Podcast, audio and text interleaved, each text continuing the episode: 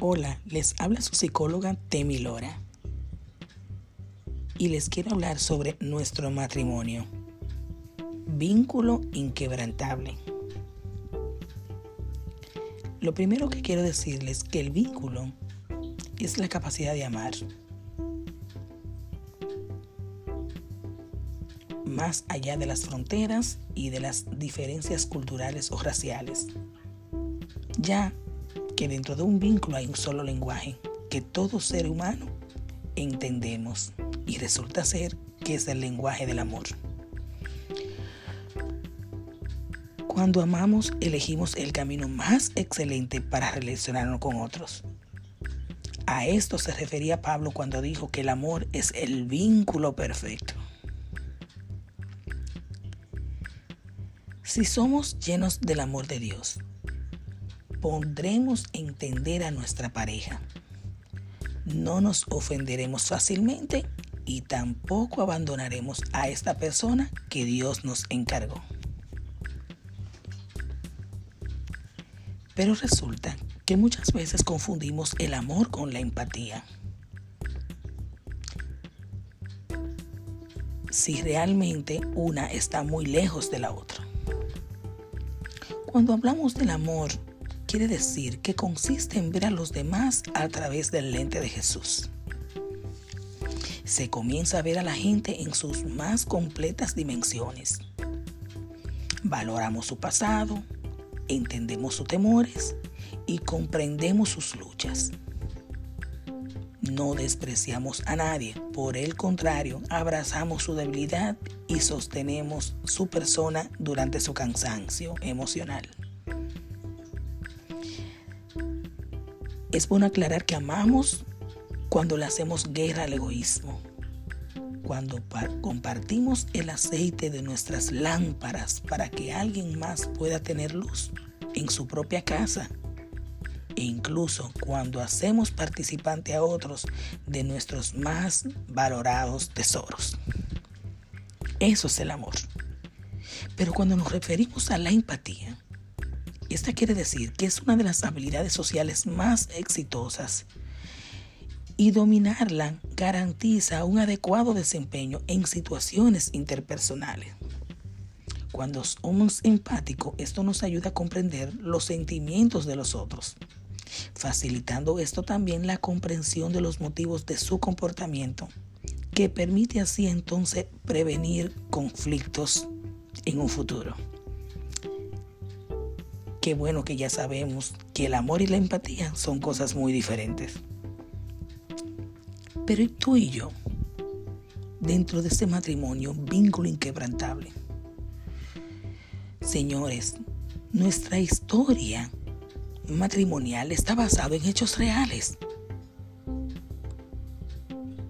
La primera pareja del mundo no fue perfecta. Sin embargo, hay un dato muy importante que ocurrió antes de que Eva fuera creada. Y resulta bien el caso que Adán no tenía nadie semejante a él para compartir su vida. Pero Dios, inteligente al fin, hizo que cayera en su sueño profundo y de sus sueños formó a Eva. Estos textos bíblicos nos enseña que el amor debe ser paciente y con esto debemos esperar a la persona adecuada. También nos enseña que no debemos forzar una relación solo porque creemos que está dentro de nuestra decisión, sino más bien tenemos que entender que es la voluntad de Dios. Así de la misma manera que Dios creó una pareja especial para Adán, él nos ha dado la persona preparada para cada uno de nosotros, la cual nos va a acompañar todos los días de nuestras vidas hasta la ancianidad. También es bueno saber, mis queridos amigos, que cuando dos personas se casan, se convierten en uno solo y Dios los usa de manera individual, pero también como un equipo donde ambos necesitan trabajar en conjunto para su mantenimiento, tanto económico como espiritual. Por eso, señores, es importante tener a nuestro Señor como centro de nuestras vidas para que su amor se muestre en lo personal y en lo conyugal. Mi matrimonio. Hemos aprendido, mi matrimonio, tu matrimonio es una lucha. ¿O realmente te has dado cuenta que es una empresa inquebrantable? ¿Qué pasa en tu matrimonio? Vuelvo y te pregunto, ¿te ha servido de, de aprendizaje? ¿Es una constante lucha? ¿O has podido sentir que es una empresa inquebrantable? Bueno, en mi caso les puedo decir que aprendí en el proceso de matrimonio, he aprendido a escuchar las necesidades de mi cónyuge y he aprendido con él a realizar metas a corto plazo. También he aprendido a tener que comprometerme a aceptarlo y a conocer de hecho sus estados de ánimo, algo que muchas veces no cuesta. Pero durante mi matrimonio he aprendido nuevas habilidades que yo desconocía, pero que a través de él la he podido aprender. Y lo que más me gusta es que día a día puedo reavivar el amor. También he aprendido a quererlo tal y cual y tomar muy en cuenta lo que dice hipócrita. Saca primero la viga de tu ojo y entonces verás con claridad para sacar la mota del ojo de tu hermano. Eso quiere decir que más que ver los supuestos errores y dificultades o mañas que tiene mi esposo, tengo primero que ver cuáles son las mías. Lamentablemente en ocasiones los matrimonios mal consensuados tienden a vivir constantemente luchando, llegando al punto de desgastarse emocionalmente y esto es algo que tenemos que cortar, que tenemos que parar y que tenemos que aprender a no hacer. Tenemos que tener claro que la perfección no existe, que no hay matrimonios perfectos, sino matrimonios correctos. Que en las discusiones lo ideal es, o mejor dicho, lo obligatorio es respetarse. Que aprendamos a decirnos las cosas de la mejor manera posible. Que aunque vivamos momentos de tensión, aún así debe prevalecer el respeto. Y lo más importante, después de todo, es sano pedir perdón por decirnos las cosas de la forma menos apropiada, aprendiendo incluso de esos errores. A todo esto lo importante es que existen múltiples claves para un buen matrimonio y como el tema se trata de matrimonios inquebrantables, aquí se los comparto. Un matrimonio feliz no tiene que ser un matrimonio perfecto. No esperes a que tu pareja cambie después del matrimonio. La amistad es tan importante como el amor. Aprender a vivir con estas diferencias que ambos tenemos. Otra clave, la fidelidad emocional y sexual. Esto sí que es realmente fundamental para un matrimonio exitoso y feliz. Ser pacientes y cultivar el perdón y algo que en lo particular me encanta, invertir tiempo en nosotros dos. También, para un buen matrimonio, una clave es tener detalles constantes con nuestra pareja. Un te quiero, un abrazo, un beso, un te guiño un ojo, un te pellizco, un te hago tu plato favorito, un yo te llamo a ti esposa.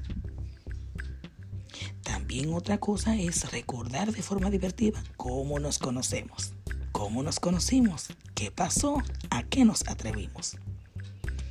Aprender a ser agradables al convivir.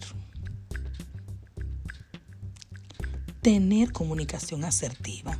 Déjenme decirle, mi queridos oyentes, que la mayoría de matrimonios con conflictos es que carecen de comunicación asertiva. Otra clave para un buen matrimonio es ser cómplice de sueños. Y sobre todo no imitar otros matrimonios, más bien aprender de otros matrimonios, las formas positivas que tienen. Y sobre todo jurarnos amarnos hasta la ancianidad. Es bueno saber si en nuestro matrimonio nos sentimos fracasados o victoriosos. El matrimonio es un compromiso donde cada uno tiene un papel que jugar para la felicidad de ambos. Entonces, este mismo compromiso les hace asumir la vida con mayor madurez. Debemos, mis queridos amigos, velar por la decisión que juntos tomamos de aquel día, mes y año, con la idea de hasta la ancianidad. Al momento de asumir nuestro compromiso conyugal, es bueno saber que es necesario afirmar, confirmar y velar por ser victoriosos.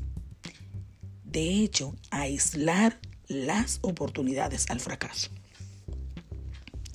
Y algo que me encanta decirles a ustedes, solo los perezosos amorosos experimentan los fracasos, debido a que viven sin pensar en el hoy y más bien se enfocan en el ayer, con escalas bien atrasadas, lo que incluso les impide su victoria.